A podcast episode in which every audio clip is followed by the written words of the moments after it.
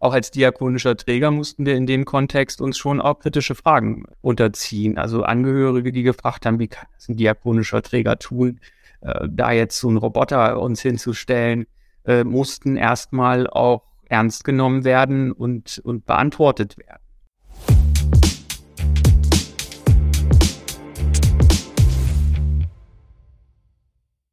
Herzlich willkommen bei Pflege Digital, dem Digital-Podcast für die Pflegebranche. Mein heutiger Gast ist der liebe Benjamin Seidel. Er ist der Geschäftsbereichsleiter Senioren und Pflege der Diakonie Altholstein und hat da ja einiges zu berichten, wie ich im, im Vorgespräch erfahren habe.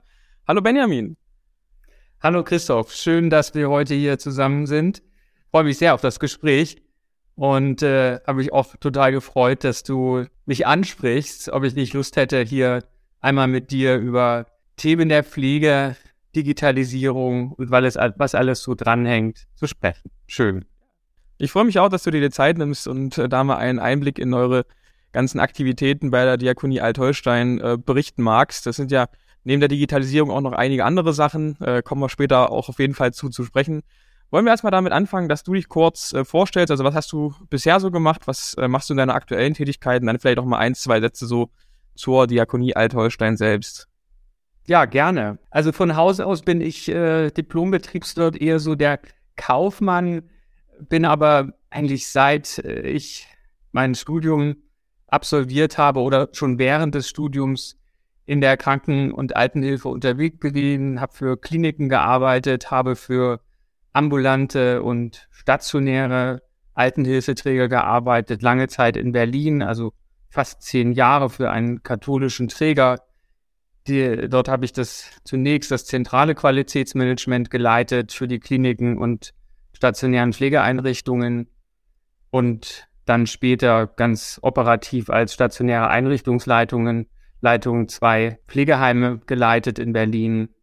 Ja, und dann hat mich 2016 der Ruf der Diakonie Altholstein erreicht und jetzt bin ich schon wieder fast sieben Jahre hier beim Diakonischen Werk Altholstein in Schleswig-Holstein tätig als Geschäftsbereichsleitung Senioren und Pflege. Das macht mir total viel Spaß, äh, auch wenn die unterschiedlichen tagesaktuellen Ereignisse einen ja manchmal echt fordern. Aber an sich muss ich sagen, jede Herausforderung kriegt man auch irgendwie hin und das macht eigentlich dann, wenn man es geschafft hat, umso mehr Spaß und äh, ja, reizt einen dann nochmal, spornt einen an, dabei zu bleiben, dran zu bleiben und die Rahmenbedingungen für die Pflege gut zu sichern und zu gestalten. Die Diakonie in Holstein selbst ist ein, ja, Träger unterschiedlicher Dienste. Also wir sind neben der Pflege auch in den sozialen Bereichen sehr aktiv. Wir haben Angebote, also die ganz klassischen diakonischen Hilfsangebote, Beratungsangebote, Schuldnerberatung, Migrationsberatung, Obdachlosenberatung. Es sind auch im Bereich Arbeit und Bildung äh, breit aufgestellt, äh, haben jetzt gerade auch in den letzten Monaten neu viele Sozialkaufhäuser eröffnet, einfach auch aufgrund der Bedarfslage, die sich aktuell abzeichnet. Die Menschen stehen ja auch unter einem hohen Druck, äh, für sich äh, die ganzen Lebenshaltungskosten zu bewältigen. Und dann ist natürlich so ein Bereich wie Sozialkaufhäuser stärker gefragt. Ähm, da, wo wir uns sehr engagieren, ist der Bereich Familie. Wir betreiben Kindertagesstätten, Krippen, ähm, Familienbildungsstätten. Auch das ist sehr gefragt. Tatsächlich ist der Bereich der Pflege der personalintensivste Bereich, also von 1300 Mitarbeitenden insgesamt sind ähm, gut 900 Mitarbeitende in der Pflege beschäftigt und das in nahezu fast allen Bereichen der Altenhilfe. Also der stationären Pflege, der teilstationären und ambulanten Pflege, der Palliativversorgung.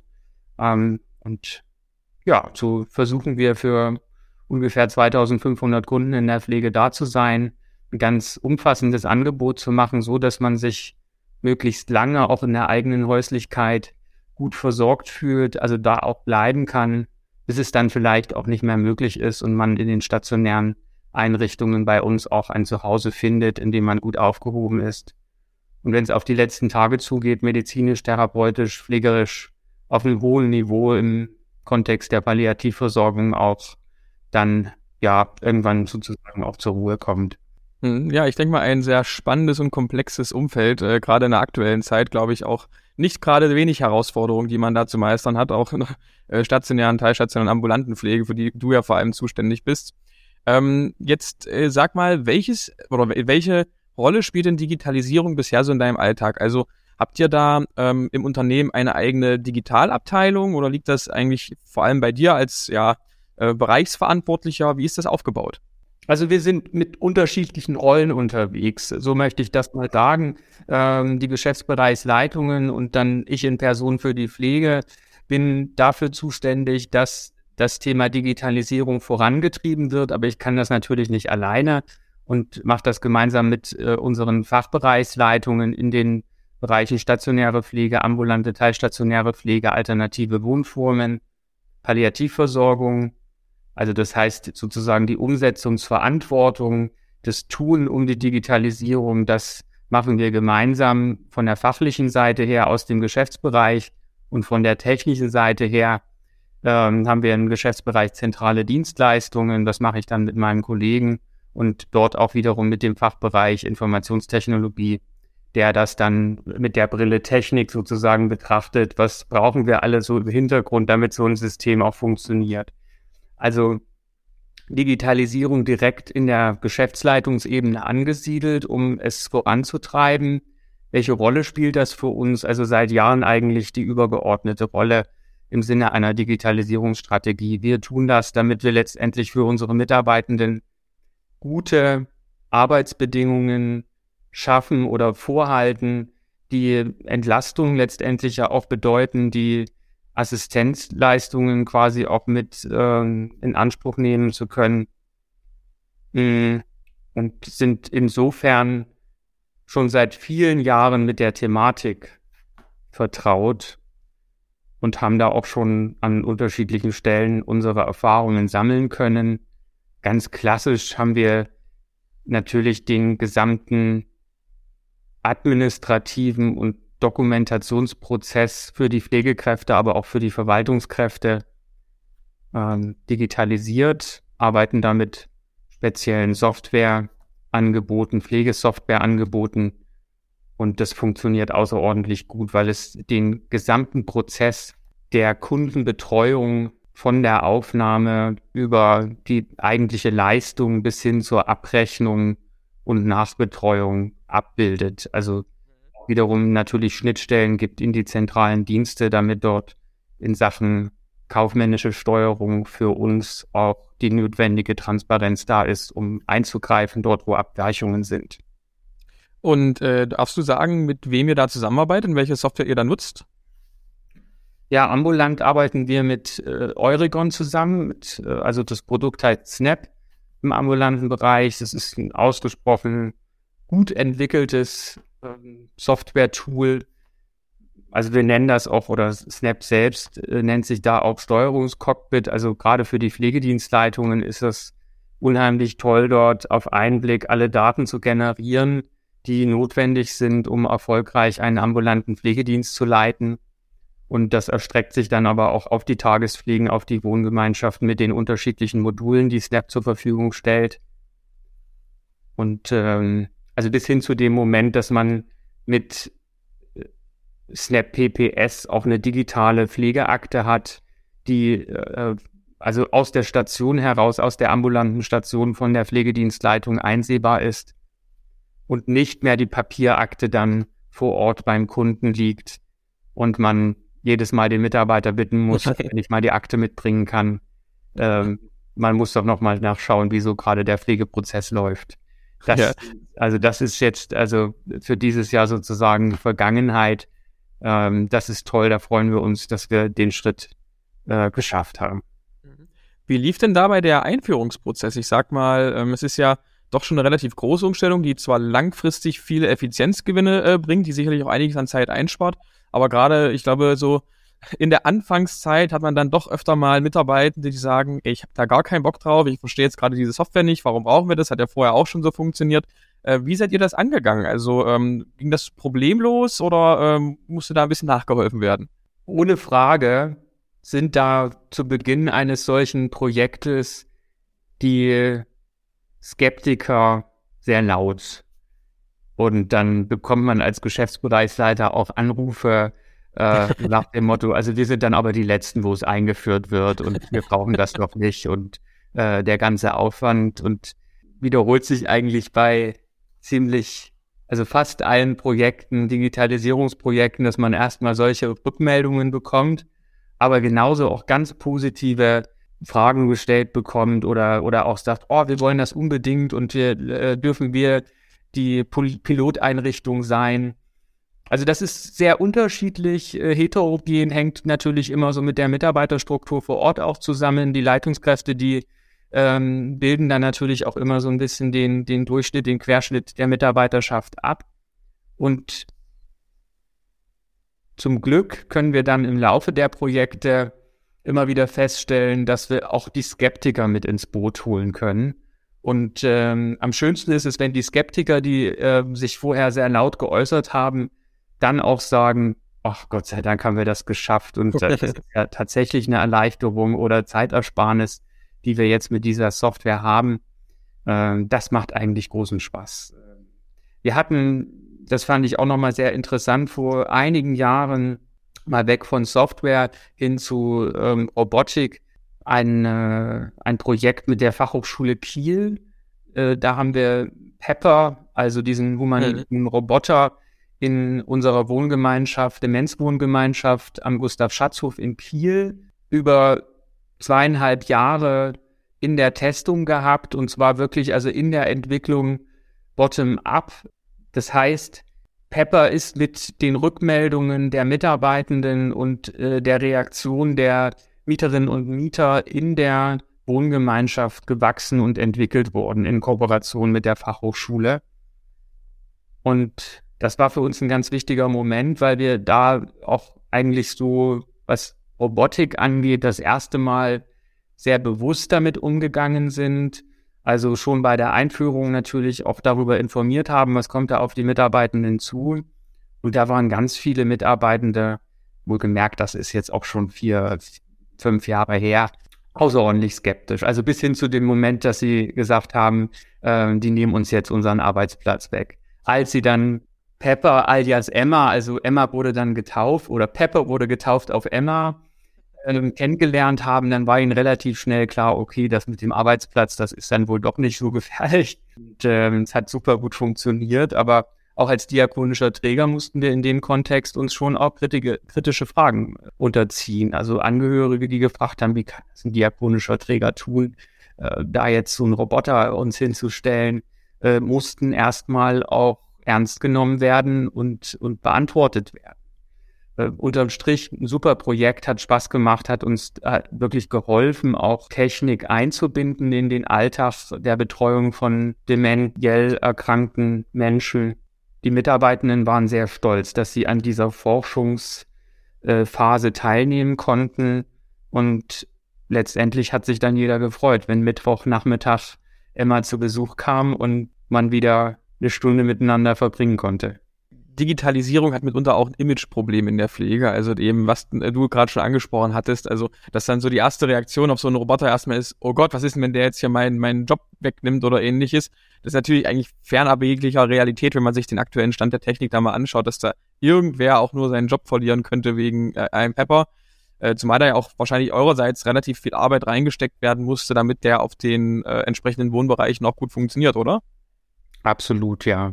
Also wie gesagt, es war ähm, in der Erprobungsphase immer ein Mitarbeiter der Fachhochschule dabei, der dann ja auch die Programmierung angepasst hat ähm, in der Reaktion. Und das war ja nicht, und, und, und, und, also das war ja auch der Moment sozusagen, der wichtig war. Es war ja nicht alles perfekt. Ja. Und an manchen Stellen musste man auch sagen, okay, da hat äh, Emma oder der Roboter seine Grenzen und kann eben gar nicht das leisten, was man sich vielleicht vorher theoretisch gedacht hat. Also viel wichtiger fand ich da den Moment tatsächlich auch, also ich sage jetzt mal so plakativ, der Weg ist das Ziel. Also überhaupt ähm, mit Technik äh, in Kontakt zu kommen, äh, das zu erproben, äh, Reaktionen äh, zu erforschen, also sozusagen Mechanismen, äh, Bedingungen rauszufinden, unter welchen äh, ja, Rahmen das überhaupt funktionieren kann. Es gibt ja auch andere, es gibt ja auch andere Technik, die wir, die wir bereits auch nutzen. Also nun ist das Projekt mit Emma weitestgehend abgeschlossen und ähm, gehen aber dann auch weitere Schritte. Also wir haben jetzt äh, so was, was, was Technik angeht, im Einsatz im Moment. Ich sag mal eher so in Richtung Hilfsmittel als Entlastungsform für die Mitarbeitenden, den Kehrturner. Hm, kannst du dazu was sagen? Also was, was ist der Kehrturner?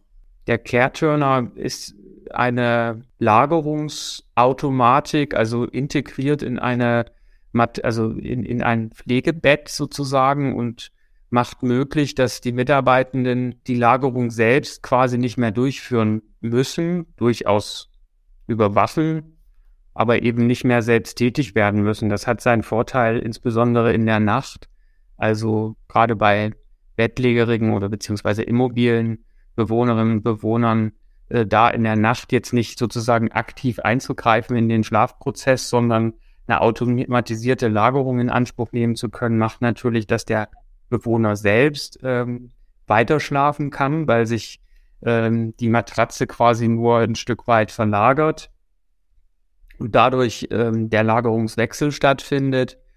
Und zum anderen ist es natürlich auch eine große Entlastung für die Mitarbeitenden, das dann nicht sozusagen ähm, selbst durchführen zu müssen. Gleichwohl ersetzt das nicht den Kontrollgang, der stattfinden muss. Aber das ist jetzt bei uns in den stationären Pflegeeinrichtungen in Anwendung und hat vom ersten Tag an also ganz, ganz positive Effekte gehabt. Da waren, es war eine regelrechte Erleichterung bei unseren Mitarbeitenden zu spüren. Neben den, äh, neben dem Kehrtörner setzt ihr auch einige andere äh, innovative Produkte von auch Startups zum Beispiel ein. Also es ist ja jetzt nicht nur so, dass ihr Snap da benutzt für eure Pflegesoftware und, und Pepper ausprobiert und den Kehrtörner da äh, austestet, sondern da gibt's ja auch ganz viele kleinere Firmen, die bei euch auch eine Chance bekommen, äh, in, den, in den Pflegealltag zu integriert werden. Äh, welche sind denn da so bei euch aktuell im Einsatz? Also ich bleibe mal noch kurz im stationären Bereich. Da haben wir die Mayo-App im Einsatz ähm, für die Angehörigenkommunikation. Mayo ist ja auch dafür angetreten, im Grunde genommen diesen Prozess, diesen Kommunikations- und Informationsprozess mit den Angef Angehörigen zu erleichtern. Ähm, toll, wenn man über Veranstaltungen direkt informieren kann oder aber auch ähm, ja den Spaziergang, den man äh, gerade macht, einmal abzufotografieren und dann dem Angehörigen dieses Bild zu schicken und äh, das auch wiederum eine Sicherheit beim Angehörigen auslöst. Ach Mensch, toll, ähm, was da so läuft in der Einrichtung. Wir haben das leider zu spät eingeführt. Ähm, die ja. Mayo-App hätte uns gerade in der Corona-Pandemie außerordentlich geholfen, um ganz zeitnah, tagesaktuell wichtige Informationen an die Angehörigen auch weiterzugeben. Heute sind wir froh, dass wir es haben. Insofern sind wir für die Zukunft gewappnet. Aber die Mayo-App ist auch ein Beispiel dafür, äh, dass man auch mit dem Startup vielleicht nochmal noch mal Anlauf nehmen muss. Also ich will sagen, wir hatten das zunächst in einer Einrichtung pilotiert und festgestellt, dass ähm, die Angehörigen so gar nicht drauf anspringen. Also in einer Einrichtung mit 100 Pflegeplätzen gerade mal 20 Angehörige zu erreichen, war dann doch nicht der große Wurf. Und macht ja auch nicht so viel Sinn, dann in der Zukunft nur ausschließlich dieses Medium oder möglichst dieses Medium zu nutzen für die Kommunikation. Das heißt, wir haben dann gesagt, okay, nochmal alles auf Null. Wir äh, pilotieren das in einer zweiten Einrichtung, haben also quasi einen Wechsel vorgenommen und dann wiederum mit durchschlagendem Erfolg. Ähm, da sind mit dabei. Aber hatte sich irgendwas geändert zwischendurch? Also äh, hattet ihr den Einführungsprozess anders gestaltet in der zweiten Einrichtung oder war das wirklich einfach angehörigenabhängig in dem Fall? ich glaube, ganz viel war angehörigenabhängig aber natürlich auch mitarbeiterabhängig. Also wenn ich als Mitarbeiter das nicht so massiv nutze, dann kann ja auch der Angehörige gar nicht diese Begeisterung entwickeln. Was, was für Nutzen mir diese App bringen kann. Das ist mehrdimensional, diese Auswertung, die wir da gefahren sind. Und wir führen es jetzt auch wieder in dieser Einrichtung, wo es äh, anfangs nicht geklappt hat, ein. Ähm, da hat sich aber auch äh, der, das Startup oder, oder Mayo selbst als Anbieter weiterentwickelt den Einführungsprozess zu begleiten, also auch wirklich nachzuhalten bei den Angehörigen äh, bis hin zu dem Moment, dass wir mittlerweile auch der Auffassung sind, dass äh, bestimmte Informationen, wenn die App eingeführt ist, einfach auch das Mittel ist, mit dem wir kommunizieren wollen und nicht noch extra eine Papierinformation rausschicken. Also mittlerweile ist es doch so, dass auch Angehörige ein Smartphone besitzen und dann kann man auch zu Beginn des oder bei Einzug den Angehörigen das schon mit auf den Weg geben, dass sie sich die App am besten runterladen und die informal wichtige Informationen aus der Einrichtung dann auf dem Weg erhalten. Gibt es weitere Startups, mit denen ihr kooperiert? Ja, schönes Beispiel aus dem ambulanten Bereich, Livy.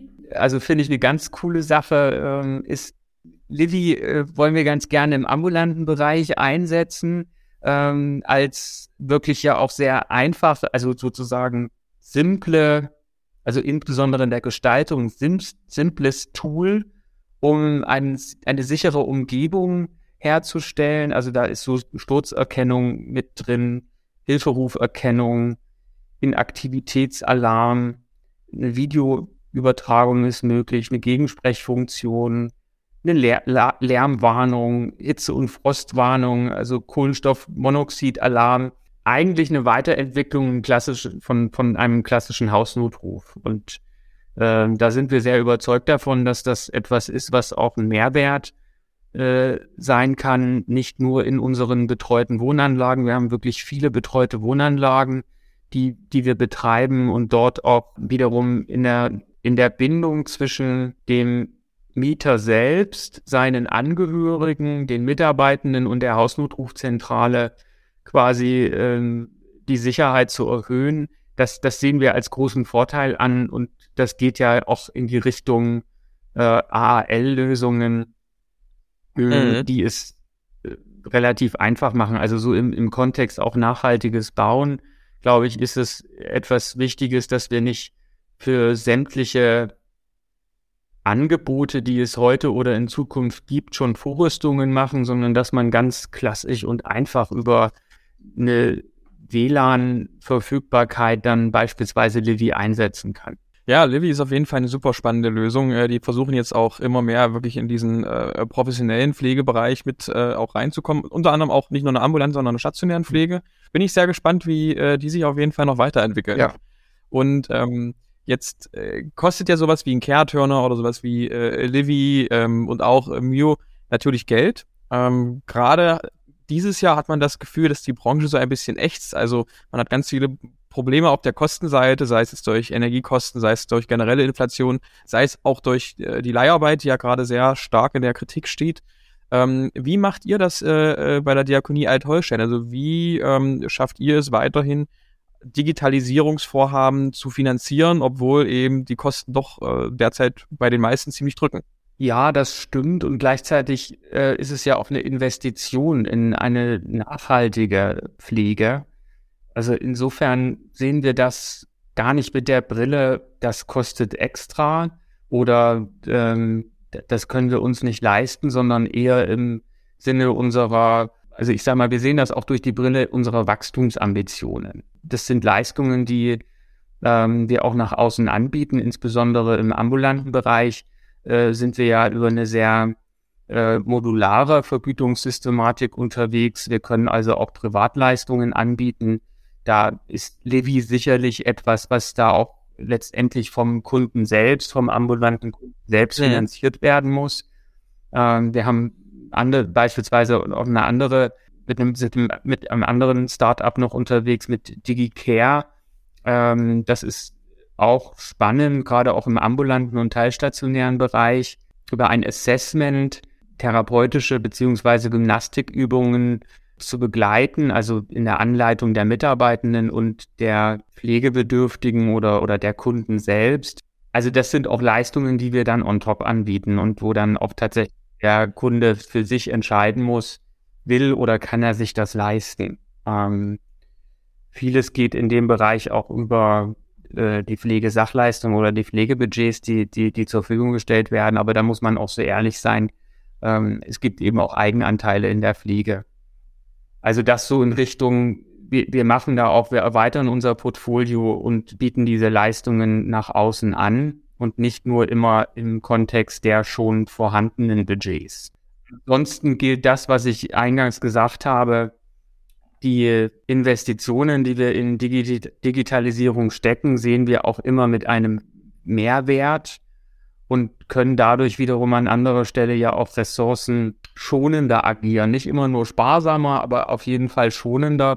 Also das hat für uns schon Nutzen, wenn beispielsweise ein, eine Software oder ein, ein Hilfsmittel äh, dazu beiträgt, dass unsere Mitarbeitenden gesünder davor sind, nicht so stark belastet werden. Äh, wir haben branchenunabhängig im vergangenen Jahr enormen, einen enormen Krankheitsanstieg gehabt. Ähm, und wenn wir da, ich sage mal, von einem Rückgang von Krankheitsquoten sprechen von zwei bis drei Prozent, dann hat man manchmal okay. die Investition, die digitale Investition schon wieder rausgeholt. Also man muss immer ja. von verschiedenen Seiten denken und insofern nicht immer nur, was kostet das alles und was kommt dann noch und also das geht nur, wir machen den Kuchen ja auch nicht größer, das geht immer nur, wenn man äh, von verschiedenen Perspektiven aus das betrachtet und überlegt, was wären Alternativkosten. Mhm. Wir sprechen ja hier im Podcast auch neben der Digitalisierung immer mal wieder über alternative Wohnformen, die Quartiersentwicklung. Also der Thorsten Anstedt war schon hier, der Dr. Stefan Arendt war schon hier, der Kip Sloan von der Schönes Leben äh, Wohnen. Ähm, ich habe auf eurer Website gesehen und generell, wenn man euch so ein bisschen verfolgt, dass ihr im Bereich Quartier auch relativ äh, viel macht. Kannst du da vielleicht noch ein paar Sätze zu sagen? Ja, ich meine, ich habe vorhin aufgezählt, was wir so alles an Angeboten haben. Und äh, ich sag mal, so eine Tagespflege alleine auf weiter Flur macht irgendwie auch keinen Sinn. Ähm, wir denken wirklich im Quartier, wir denken in einen Sozialraum und ähm, gerade auch mit dem Ansatz, äh, so lange wie möglich zu Hause zu leben, gestalten wir Quartiere so, dass sie zum einen intergenerativ sind, aber wenn man eben auch älter wird, ähm, als, als Rentner beziehungsweise Senior, äh, tatsächlich auch vor Ort in seinem Quartier, in dem man lebt, die Angebote findet, die man braucht, um ähm, sicher und, und gut auf einem hohen qualitativen Niveau alt werden zu können, so lange wie möglich in den eigenen Räumen. Also in unseren Quartiers im engeren Sinne, wenn man das jetzt mal von der Pflege betrachtet, ist immer eine Sozialstation, eine, eine ambulante Station untergebracht mit einem ambulanten Team. Und äh, äh, das dann äh, angebunden an eine betreute Wohnanlage mit einer Tagespflege, meistens eher klein. Also wir haben so Modelle von 14 bis 18 Plätzen, die äh, auch gut ausgelastet werden können. Einer Demenzwohngemeinschaft mit zwölf Plätzen und ähm, dort, wo also sozusagen das schon also auch historisch vorhanden ist, auch mit einer stationären Pflegeeinrichtung. Aber die Mehrzahl unserer Quartiere ist ambulant aufgebaut und hat im Grunde genommen diese Angebote, die ich einmal gerade aufgeführt habe. Das reicht aber nicht. Wir haben dann immer auch ähm, vor Ort entweder Anlaufstellen Nachbarschaft oder Quartiersbüros, die also auch im weiteren Sinne das Quartier, den Sozialraum betrachten, also in der Nachbarschaft für Engagement aussuchen, hauptamtliche Kräfte, die ehrenamtliche oder freiwillige Menschen auch ähm, anspricht, die die Lust haben, sich zu engagieren im Quartier oder die einfach auch nur ja Gemeinschaft suchen, zusammenkommen wollen, äh, Quartiersprojekte, beispielsweise einen Quartiersgarten gemeinsam anlegen oder ein anderes tolles Projekt äh, gestalten. Also wir haben da ganz viele Sachen. Neulich, äh, das fand ich ganz schön, hat sich äh, Initiative ergeben, äh, da geht es ums Gassi gehen sozusagen also ältere Menschen, die noch ein Haustier haben, aber vielleicht selbst oder nicht täglich äh, noch Gassi gehen können,